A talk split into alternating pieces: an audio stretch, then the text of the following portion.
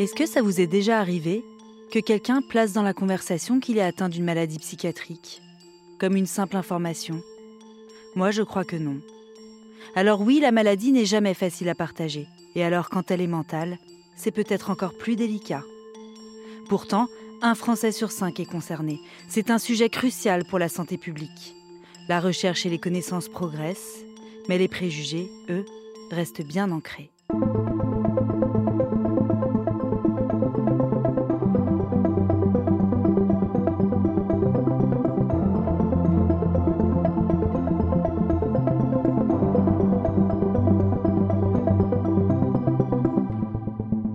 Suis Éléonore Merlin, journaliste à RTL et vous écoutez Symptômes.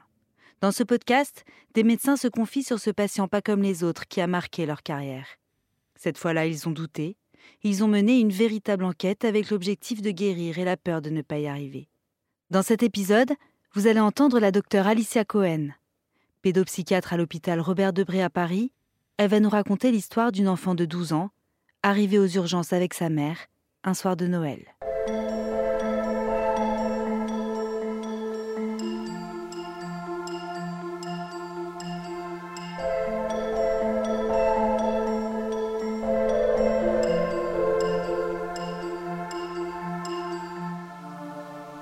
Rencontré pour la première fois un 1er janvier. En fait, je rentrais de vacances et pendant mes vacances, euh, elle était arrivée dans l'unité par le pédopsychiatre d'astreinte. On a un système d'astreinte euh, pour les vacances. Et donc, déjà, je la repère dès que j'arrive dans l'unité. C'est-à-dire qu'il y a un long couloir pour aller de l'entrée de l'unité vers le poste de soins. Et en fait, je la rencontre dans le couloir parce qu'elle a déjà des troubles du comportement qui sont très, très importants. Donc, on ne peut pas passer à côté d'elle sans la voir elle est très très agitée sur le plan moteur et je vois qu'en fait elle parle toute seule, elle soliloque, on dit en psychiatrie, et elle a des propos complètement incohérents. Euh, moi quand je passe dans le couloir, elle m'interpelle et je vois qu'elle a un discours qui est complètement désorganisé. Elle se prend pour Jésus notamment et elle danse aussi dans le couloir en essayant de se déshabiller. Donc il y a une infirmière qui lui court derrière pour la rhabiller. Bon, voilà, donc je comprends que c'est une entrée du week-end et qu'on va m'expliquer euh, ce qui s'est passé, comment elle est arrivée là. On me dit qu'elle est arrivée en fait aux urgences de l'hôpital le soir de Noël, qu'elle est accompagnée par sa maman et qu'en fait elle arrive parce qu'il s'est passé quelque chose deux jours avant l'arrivée aux urgences, qu'elle s'est réveillée en hurlant. Donc sa mère s'est inquiétée, s'est rendue dans sa chambre immédiatement. Et en fait, à ce moment-là, sa maman observe que le contact oculaire avec sa fille est complètement perdu. Elle a vraiment un regard qui fuit elle a des propos complètement incohérents. La maman euh, euh, dit qu'elle ne comprend pas du tout ce que sa fille raconte, que ça n'a ni queue ni tête, qu'elle a un regard qui est vraiment très effrayé et qu'elle est très agitée et elle se met à être violente avec sa maman. Pendant les deux jours qui ont suivi, donc entre cette nuit, elle s'est réveillée en sursaut et l'arrivée aux urgences, la patiente inverse son cycle nictéméral, c'est-à-dire que elle dort euh, la journée et elle est réveillée la nuit. Elle mange plus, elle boit plus. Et en fait, euh, toute la nuit, elle est agitée. Elle marmonne des choses dans sa barbe que sa mère ne comprend pas vraiment. Sa mère dit qu'il y a vraiment une rupture brutale avec euh, son état de base. Souvent en psychiatrie, on dit le coup de tonnerre dans un ciel serein. Au bout de deux jours, sa mère se rend compte qu'elle n'arrivera pas à gérer la situation à la maison, que la patiente ne peut plus aller à l'école de façon dans ces conditions-là, et elle décide de l'amener aux urgences euh, dans ce contexte. Elle rencontre d'abord euh, une infirmière, hein, ces infirmières d'accueil aux urgences, qui euh, informent les médecins et très rapidement, en les urgentistes appellent du coup le pédopsychiatre d'astreinte en disant bon, là, on a une patiente. Le tableau a l'air psychiatrique, il faut venir voir euh, et dépêchez-vous parce qu'en plus elle est très sténique, elle est, elle vraiment agitée et un petit peu et agressive. Le personnel des urgences est dépassé. Un pédopsychiatre est appelé il constate les mêmes symptômes décrits par la mère. À ce moment-là, il soupçonne une pathologie psychiatrique. Mais il doit d'abord s'assurer que cet enfant ne souffre pas d'une maladie qui pourrait induire des troubles mentaux. Avec une IRM, il vérifie par exemple qu'elle n'a pas de tumeur au cerveau. Avec une ponction lombaire, qu'elle n'a pas une maladie auto-immune ou inflammatoire. Mais les résultats ne montrent rien de tout ça, il faut chercher plus loin et donc l'hospitaliser. Mon confrère décide euh, une fois qu'il a ses premiers résultats d'urgence, de la transférer euh, dans le service de pédopsie. Et donc, euh, le transfert s'organise. Pendant ce transfert-là, la maman est réinterrogée. Parce que euh, il faut absolument creuser dans les antécédents euh, et familiaux et personnels de la patiente pour nous donner des pistes de diagnostic, même si on le fait pas le jour même. il y a tout un travail un peu d'investigation en psychiatrie qui repose sur bah, la clinique que vous observez, vous, euh, au, pied du malade, mais aussi tous les antécédents qui peuvent vous donner des pistes. La maman est interrogée sur un peu même le tempérament de sa fille. Est-ce que les symptômes que sa fille présente actuellement, est-ce que ça ressemble à quelque chose qu'elle connaît déjà chez sa propre fille ou qu'elle connaît déjà dans sa famille? Parce qu'il est très possible que des maladies psychiatriques ne soient pas diagnostiquées. Elle, elle nous dit que sa fille n'a jamais eu de trouble du comportement que c'est une jeune fille qui a des bons résultats scolaires, qui est déléguée de sa classe, qui a des amis, qui a des activités même de loisirs en dehors de l'école, alors elle dit que depuis quelques semaines, elle la trouve un petit peu plus irritable et qu'il y a eu une histoire de bagarre à l'école où elle se serait bagarrée avec des filles. Alors ça tranche complètement avec son comportement habituel, mais en même temps la maman se dit, elle rentre dans l'adolescence, il y a eu un petit conflit avec des, copines, peut-être que les copines l'ont cherchée, elle s'est pas inquiétée et on comprend hein, qu'elle se soit pas inquiétée. Voilà, c'était on va dire des modifications mineures du comportement de cet enfant euh, et quand on essaye d'aller un peu plus loin dans les antécédents, nous, en fait, on recherche toujours en pédopsychiatrie des points d'appel d'un trouble neurodéveloppemental. Donc on reprend vraiment toute l'histoire neurodéveloppementale de l'enfant pour essayer de voir des points qui pourraient nous mettre sur une piste et qui pourraient expliquer euh, les troubles du comportement actuels. Quand on reprend ça avec la maman, au final, au niveau de l'acquisition euh, du langage, au niveau des différentes acquisitions motrices, euh, de l'entrée dans les apprentissages, du sommeil, de l'alimentation, on n'a rien en fait qui nous met sur une piste. Elle a une histoire neurodéveloppementale vraiment euh, complètement classique, avec une jeune fille qui, jusqu'à il y a deux jours, finalement, allait, allait très bien. À ce moment-là, on s'intéresse aux antécédents non psychiatriques, euh, notamment de la patiente. Et là, la maman décrit un accouchement très compliqué. Donc, une grossesse qui s'est bien passée, mais avec un accouchement qui a été très très compliqué. C'est une patiente en fait qui est née en césarienne en urgence dans un contexte d'infection materno-fétale. Donc en fait la maman a eu une poche des os qui s'est rompue 48 heures avant la naissance de l'enfant, donc ça vous laisse le temps euh, pour une infection de, de progresser. Il y avait une fièvre maternelle, la mère avait 39 de fièvre pendant le travail le liquide amniotique était méconial, c'est-à-dire qu'il est teinté. Et ça, ça nous donne des informations sur le fait qu'à un moment, le bébé a souffert pendant l'accouchement.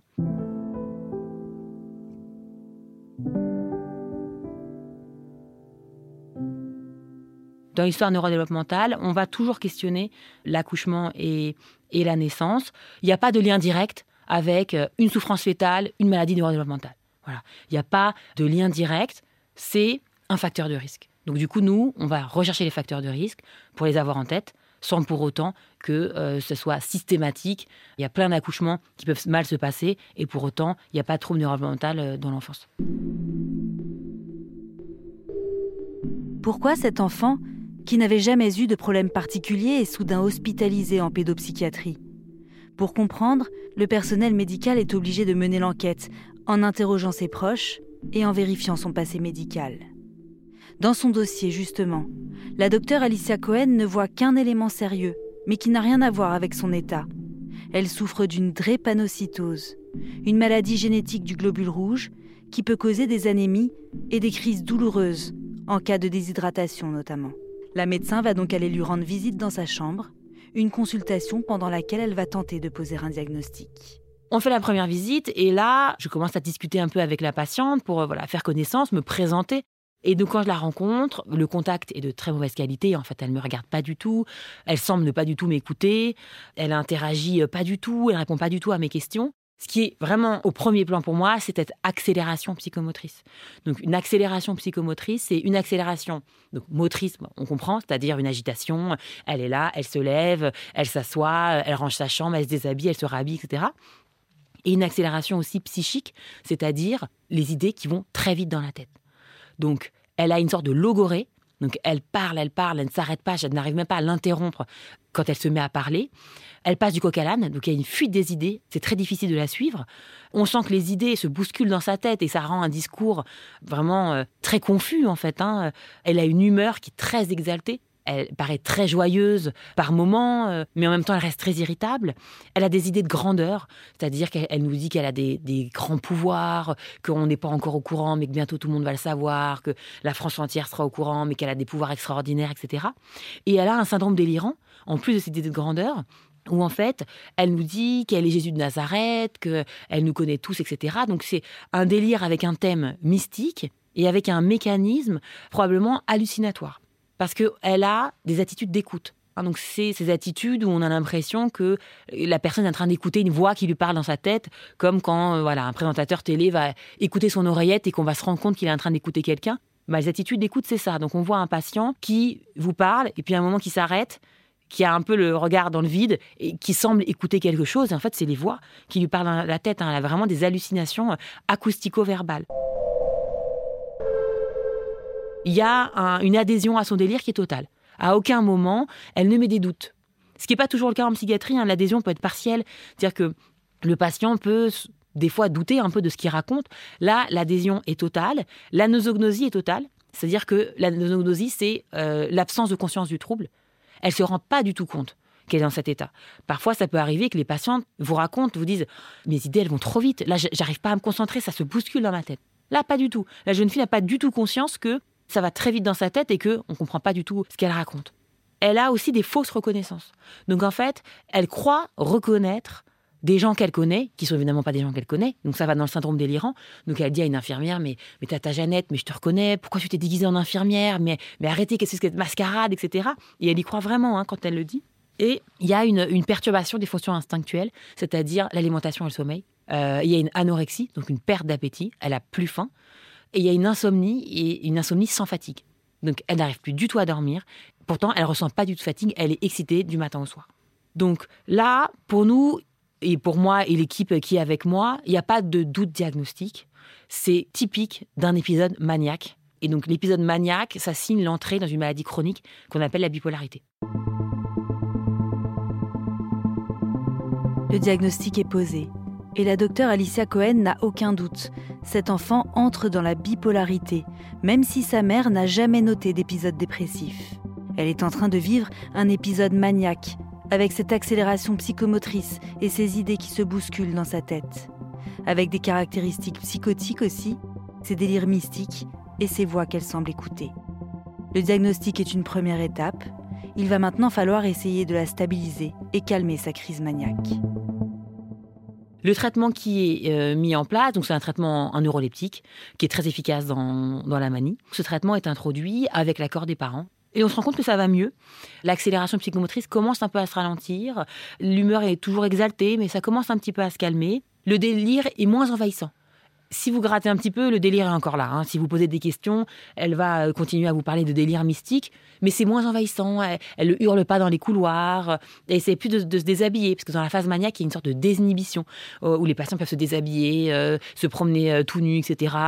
Puis avoir une désinhibition sexuelle, donc elle peut se mettre à, draguer n'importe qui dans les couloirs, etc.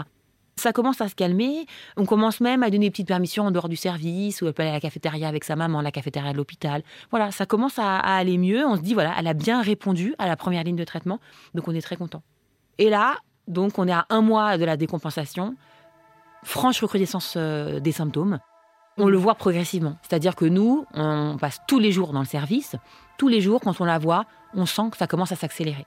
Donc, il y a ce qu'on voit et il y a aussi ce que nous disent les infirmières. Que les infirmières, elles sont là jour et nuit et elles commencent à nous raconter que bah, pendant les repas, elle est un peu plus désorganisée, qu'elle est un peu plus agressive quand elle lui demande de débarrasser son plateau. Des petites choses du quotidien qui nous montrent que c'est un train peut-être de redémarrer. Donc là, on augmente le traitement, on se dit, bah, elle avait bien répondu au traitement, peut-être que la posologie est insuffisante, parce qu'en fonction de votre gabarit, votre façon de métaboliser les traitements, on n'a pas tous besoin de la même posologie de traitement. On augmente les traitements en disant, bon, elle a un petit peu échappé, mais c'est pas grave, ça va rentrer dans l'ordre. Et en fait, ça rentre pas du tout dans l'ordre.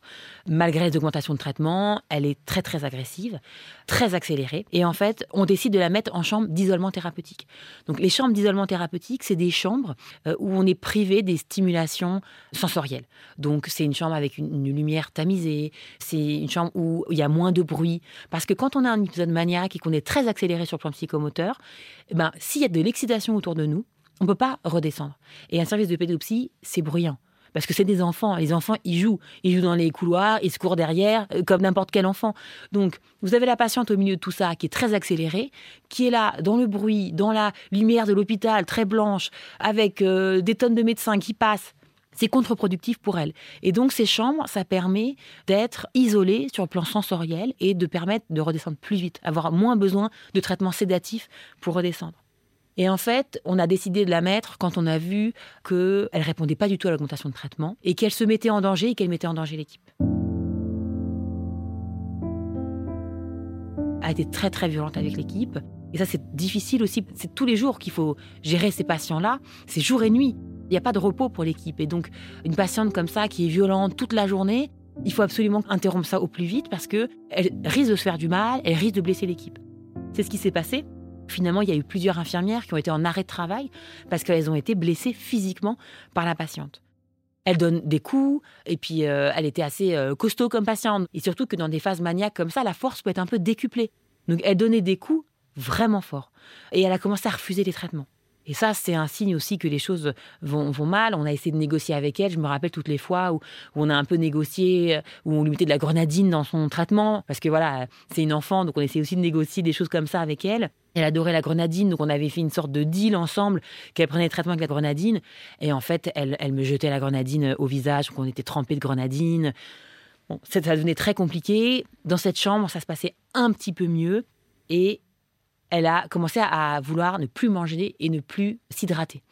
Et ça, c'est pour n'importe quel patient, c'est des signes d'alerte où il faut qu'on fasse encore plus attention, mais surtout pour elle, qui est drépanocytaire et où la déshydratation peut causer des crises vaso-occlusives, donc ces accidents en fait d'obstruction euh, dans les vaisseaux. Et ce qui est particulièrement préoccupant, c'est que si elle faisait des complications de cette drépanocytose, clairement, on ne peut pas l'hospitaliser ailleurs.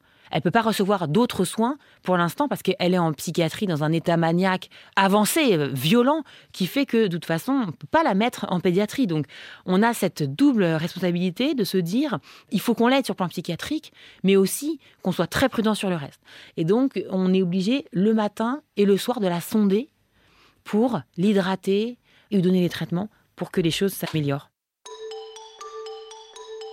La drépanocytose de cet enfant rend la situation encore plus complexe qu'elle ne l'est déjà. Une patiente de 12 ans, isolée dans une chambre thérapeutique, dont le personnel médical doit chaque jour canaliser la violence, juste pour qu'elle mange et pour qu'elle boive. L'équipe de la docteur Cohen est sous forte tension. Il faut absolument trouver une autre solution médicamenteuse. Une fois qu'on a augmenté euh, pas mal le traitement, on voit que ça ne marche pas elle est toujours aussi opposante, elle refuse les traitements, elle refuse de s'alimenter, etc. On passe à une deuxième ligne de traitement. Ça, c'est quelque chose qui est quand même fréquent en psychiatrie, de ne pas répondre à une première ligne de traitement, on passe à une deuxième ligne de traitement. C'est toujours un neuroleptique de la même famille, mais euh, on espère qu'elle euh, répondra à la deuxième molécule et ça commence à aller mieux. Dès que ça commence à aller mieux, on essaye de la sortir de la chambre d'isolement thérapeutique. Alors parfois, on fait un peu du séquentiel. On la sort une demi-heure, une heure. Quand on sent qu'elle se réaccélère de nouveau, hop, on la remet dans la chambre d'isolement. On essaie de la maintenir le plus longtemps possible en dehors mais sans que ça soit euh, mauvais pour l'évolution, si vous voulez, pour pas que ça péjore euh, ensuite l'évolution et qu'on perde du temps, en fait, hein, parce que plus ça se prolonge, plus c'est difficile aussi d'en venir à bout. Elle semble bien répondre au traitement, l'humeur est quand même moins exaltée et le délire est quand même beaucoup moins présent. Elle en parle plus du tout, elle se prend plus du tout pour Jésus, il y a plus de fausse reconnaissance, on a l'impression qu'elle est plus hallucinée, alors qu'elle l'était euh, encore il n'y a pas si longtemps, il y a plus d'attitude d'écoute, il y a plus de soliloquie, elle parle plus toute seule. On peut pas dire qu'elle est asymptomatique, mais on est quand même dans une évolution qui est plutôt favorable. Et donc, on commence de nouveau à ce qu'elle réintègre sa chambre euh, ordinaire, qu'elle mange avec les autres enfants, etc. C'est assez long, hein, cette amélioration. Et là, on se retrouve, on est à deux mois du premier épisode. Et de nouveau, recrudescence des symptômes. Et là, on ne comprend pas, parce qu'elle elle avait répondu à cette deuxième molécule, et de nouveau, elle échappe à cette molécule, et de nouveau, ça s'accélère très vite. Sur plusieurs jours, on est nouveau dans une manie avec cette agressivité et cette accélération psychomotrice. Le tableau qu'on a vu les deux premières fois, c'est strictement le même, avec, on a l'impression quand même, une agressivité qui monte un petit peu euh, crescendo. Moi, j'ai l'impression qu'au début, on va dire quand c'est le médecin qui lui demande quelque chose, elle était euh, plus compliante Et là, elle m'écoute plus du tout, peu importe ce que je lui raconte. Elle devient même agressive avec moi.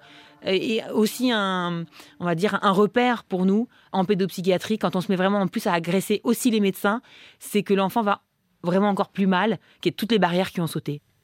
Là, on se dit, bon, au niveau pharmacologique, il faut à nouveau changer le traitement et on passe en bithérapie, avec deux médicaments. On laisse le neuroleptique qui agit bien sur bon, et la phase maniaque, mais aussi les idées délirantes, tous les symptômes psychotiques. Et on rajoute un autre thymorégulateur, donc un régulateur de l'humeur. On ajoute du lithium, en fait, qui est un très vieux médicament, mais qui marche très bien dans la bipolarité comme thymorégulateur. Donc on introduit le lithium avec toujours euh, l'accord des parents. On explique aussi euh, voilà les effets secondaires, etc. Donc une fois qu'elle avait cette bithérapie et qu'elle a bien répondu, on s'est dit cette fois c'est la bonne. Cette fois vraiment, on a mis un peu ceinture et bretelles. Elle a deux médicaments qui vont lui permettre de se thymoréguler de façon efficace. On est assez confiant. Elle y répond favorablement. les symptômes commencent à disparaître. Elle va mieux dans le service. Dans le service, on a même une école avec des profs qui travaillent alors en partie dans des collèges, lycées euh, en ville et qui font une partie de leur emploi du temps euh, dans notre service.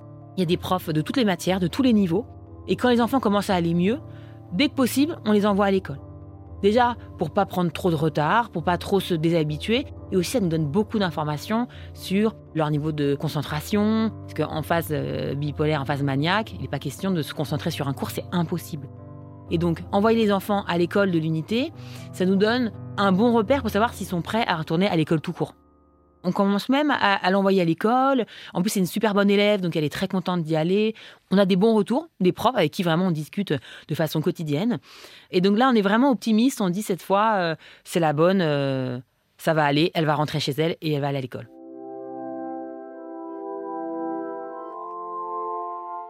une patiente en plus qui est vraiment très sympa et qui, quand elle n'est pas en phase maniaque, a un très bon contact.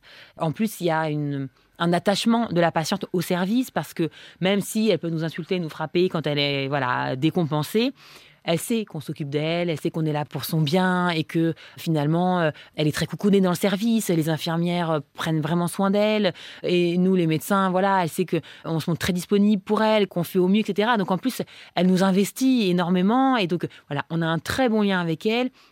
C'est même une patiente qui peut avoir, euh, faire preuve d'humour, qui a une grande culture. Voilà, on la retrouve dans un état qui est proche de son état de base, confirmé par sa maman, euh, qui nous dit qu'elle retrouve sa fille. Et ça, c'est vraiment, euh, on va dire, le bonheur absolu quand on est pédopsychiatre, quand les parents nous disent, bah voilà, là, je la reconnais, là, c'est mon enfant. Bon, on est super content et on se dit que cette fois, c'est gagné. Malheureusement, on est à trois mois de, de la première décompensation et de nouveau, elle a une recrudescence symptomatique et un tableau qu'on connaît, le même tableau qu'on connaît depuis le début, où elle s'accélère sur le plan euh, psychomoteur, elle est très sténique, elle nous menace de nous poignarder, elle est vraiment très très agressive. C'est encore pire et on fait une, autre modification thérapeutique. On se dit, bon, on laisse le lithium parce que ça, quand même, ça, fonctionne, mais on rechange le neuroleptique. Et finalement, bah, ce qu'on craignait euh, arrive, c'est-à-dire qu'elle se met à, mal tolérer les traitements. Parce qu'il y a un effet d'accumulation des traitements aussi dans son corps. Il y a les traitements de fond qu'elle prend, mais il y a les traitements sédatifs en plus. Et en fait, elle commence à mal les tolérer. Que faire pour aider cet enfant? Les médicaments commencent à montrer leurs limites. La jeune fille souffre de ce qu'on appelle un syndrome extra-pyramidal. Elle a des nausées, des vomissements, des tremblements. Son corps supporte mal les molécules ingérées et pourtant ses symptômes psychiatriques perdurent. L'équipe médicale est désemparée. C'est la cata parce que on se dit qu'elle a échappé à quatre lignes de traitement et on se dit on passe à côté de quelque chose. Forcément, euh, il y a quelque chose qui va pas et qu'on rate. On se dit elle répond au traitement quand même. Parce qu'on arrive à la retrouver quasiment dans son état de base à chaque fois.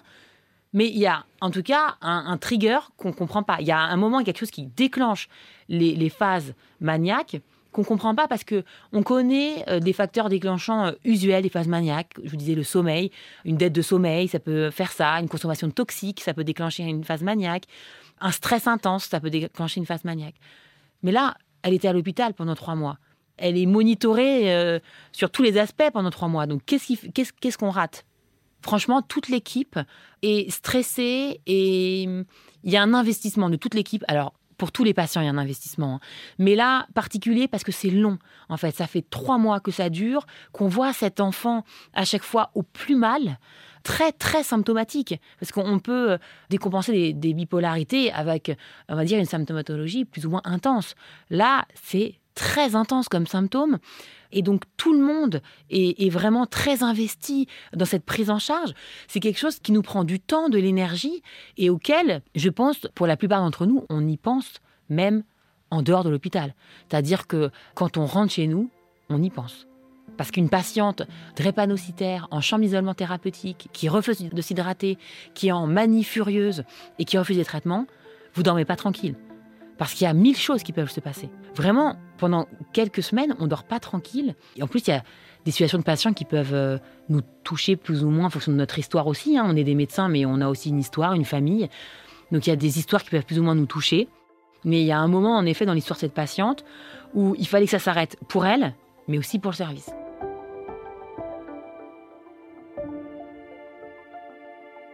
Et donc on décide de faire un, staff. Donc régulièrement on a des staffs avec euh, l'ensemble du service, donc les médecins du service et euh, aussi euh, l'équipe soignante qui veut participer pour présenter la situation. Et donc on a des discussions entre médecins et on a aussi des discussions avec les infirmières. Et les infirmières, elles ont vraiment accès à une intimité du patient auquel nous on n'a pas vraiment accès. nous voilà, on fait la visite, on est présent, etc. Mais tout le quotidien, en fait, c'est les infirmières vraiment qui gèrent ça. Et et c'est une infirmière en fait qui fait une remarque et qui dit c'est quand même marrant parce que à chaque fois qu'il y a une décompensation, en fait, euh, elle a ses règles juste après. Et elle nous dit c'est marrant parce que toute cette symptomatologie euh, maniaque, elle intervient pendant en fait toute la période prémenstruelle. Et une fois qu'elle a ses règles, alors ça s'atténue pas forcément parce qu'une fois que c'est lancé, c'est lancé. Mais en tout cas, quand on arrive à récupérer peu son état de base, quand elle se réaccélère, elle me dit on peut être sûr quelques jours après, elle a ses règles. On reprend le dossier, on reprend la chronologie, on reprend euh, tout le, chimiogramme, c'est-à-dire euh, la chronologie avec tous les traitements qui ont été donnés, et on se rend compte que c'est vrai, qu'elle a eu ses règles en fait à chaque fois après les décompensations. Ça ne remet pas en cause la maladie bipolaire, hein. c'est une maladie bipolaire quand même, mais qui est à chaque fois des nouveaux épisodes qui sont déclenchés par euh, le syndrome prémenstruel. En fait, c'est une tempête hormonale qui fait que c'est aussi un gros stress pour l'organisme. Et donc, ça, à chaque fois, ça l'a fait décompenser. Son cas n'est pas unique. Une fois qu'on s'est rendu compte, bah, du coup, on s'est un peu renseigné. Et en effet, c'est quelque chose qui est possible, mais qui n'est pas non plus très répandu. C'est pas dans les facteurs déclenchants euh, les plus euh, communs qu'on apprend aux patients qu'on retrouve ça. Et donc, en fait, finalement, on rajoute au traitement qu'elle a déjà un traitement, en fait, une pilule œstroprogestative qu'on donne en continu pour supprimer les cycles menstruels. Et là, on retient un peu notre souffle. On attend, bah, la période menstruelle arrive en se disant, bon, bah, on espère que ça va marcher. Et ça a marché.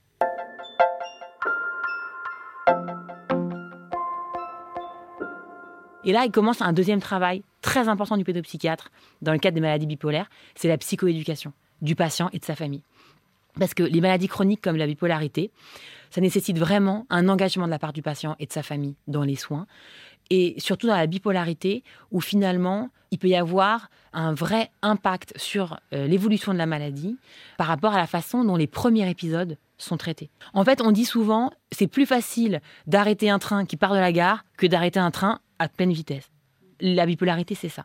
Donc en fait, il y a toute une éducation du patient pour justement qu'il puisse nous prévenir bah, quand le train quitte la gare, plutôt qu'on nous appelle des urgences quand le train est à pleine vitesse.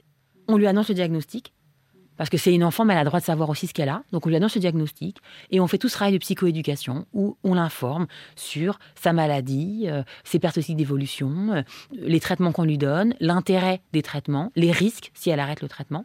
Et on l'apprend à s'auto-examiner sur quand tu vas commencer à te sentir un petit peu accéléré, avoir plein de projets, etc. C'est le moment que tu viens voir ta maman ou tu viens me voir à l'hôpital. Il faut nous prévenir. L'équipe médicale prend son temps. Pas question de faire sortir la patiente précipitamment. La bipolarité est une pathologie psychiatrique que la malade et son entourage doivent absolument savoir gérer pour éviter la répétition des crises. La docteure Alicia Cohen prévient l'enfant et ses parents. Il ne faudra surtout pas interrompre le traitement pendant au moins plusieurs années. Car si la maladie est bien stabilisée, elle peut perdre en intensité. A l'inverse, les rechutes peuvent l'aggraver. Le message semble être passé. Après presque cinq mois d'hospitalisation, la jeune patiente peut enfin retourner à sa vie d'enfant de 12 ans. L'émotion de la voir partir, Alicia Cohen s'en souvient encore.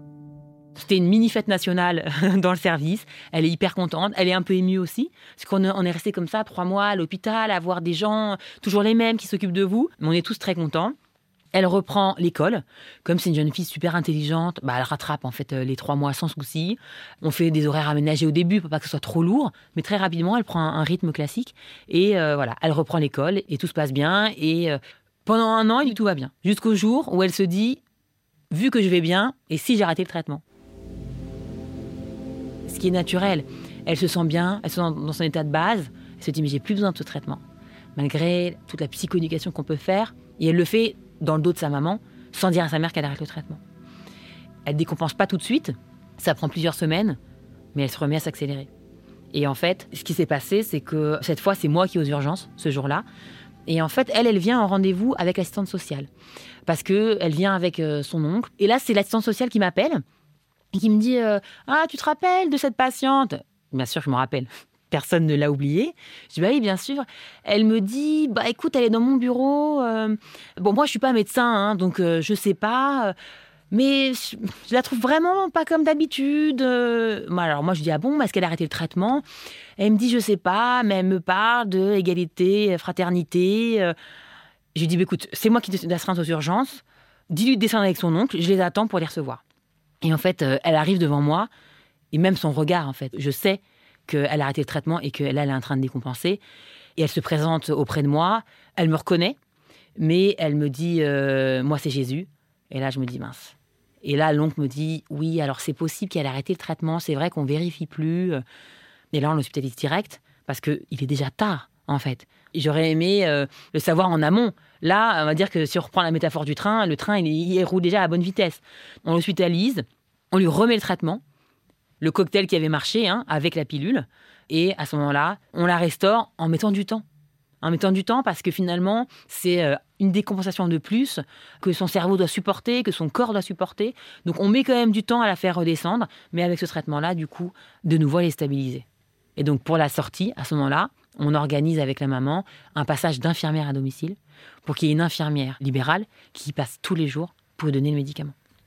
C'est la seule solution pour qu'elle soit prise correctement. Parce qu'il y a une maman qui voyage aussi, donc qui peut s'absenter plusieurs jours, plusieurs semaines. Et pour cette patiente, plusieurs jours de rupture de traitement, c'est déjà trop. Elle peut se réemballer en quelques jours. Donc une infirmière qui passe tous les jours, qui lui donne le traitement et qui s'en va.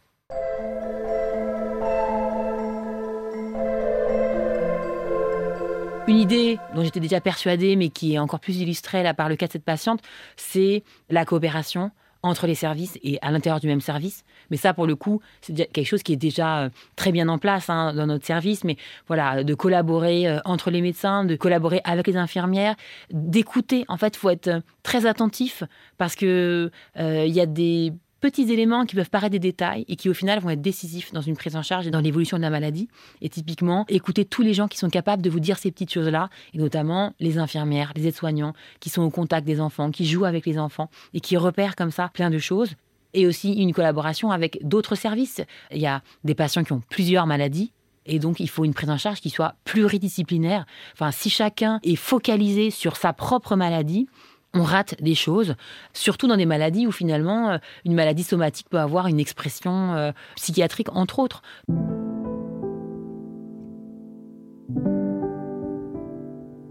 La bipolarité, je pense que ce qu'il faut retenir, c'est que c'est une maladie chronique. Donc c'est sûr que c'est une maladie qui va nécessiter un suivi euh, long, un suivi rapproché, mais qu'une maladie qui est bien équilibrée par le traitement, c'est des patients qui vont mener une vie normal. Voilà, je pense que c'est ça qui est important. Entre deux épisodes bipolaires, donc entre deux épisodes maniaques ou dépressifs, les patients sont asymptomatiques. Donc, il est possible que dans votre entourage, il y ait des gens qui soient bipolaires, ils sont traités, vous ne savez même pas. Parce que on est sans symptômes entre deux épisodes, et les épisodes sont euh, moins fréquents et moins intenses quand vous prenez correctement votre traitement. Et si en plus vous avez une psychoéducation correcte qui fait qu'en plus vous savez reconnaître les symptômes annonciateurs d'une tempête, hein, d'un nouvel épisode, vous allez enrayer tout de suite l'épisode. Donc il faut se dire que la bipolarité, bon, on ne la choisit pas, on ne choisit pas, mais la qualité de la prise en charge, et notamment du premier épisode, va impacter vraiment la trajectoire de développement de l'enfant. Et bien traité, bien suivi, c'est des patients qui vont pouvoir avoir une vie normale. Aujourd'hui, elle va bien. Le fait d'avoir en plus fait une deuxième hospitalisation, je pense que ça l'a sensibilisée sur l'importance d'avoir une très bonne observance de son traitement. Elle revient nous voir de temps en temps. Elle aime bien faire un, une petite tournée de stars. Euh, elle va voir tous les gens qu'elle connaît dans le service euh, pour dire bonjour. On est tous contents de la voir. Maintenant, elle est euh, au lycée. Ça se passe bien. Elle a retrouvé sa vie. Elle a ses amis, ses loisirs habituels. Et elle sait qu'elle est bipolaire, qu'elle va devoir prendre ce traitement encore longtemps. Mais il y a une, acceptation de la maladie qui s'est faite, qui était indispensable pour une bonne observance et pour une bonne évolution. et elle a passé ce stade-là.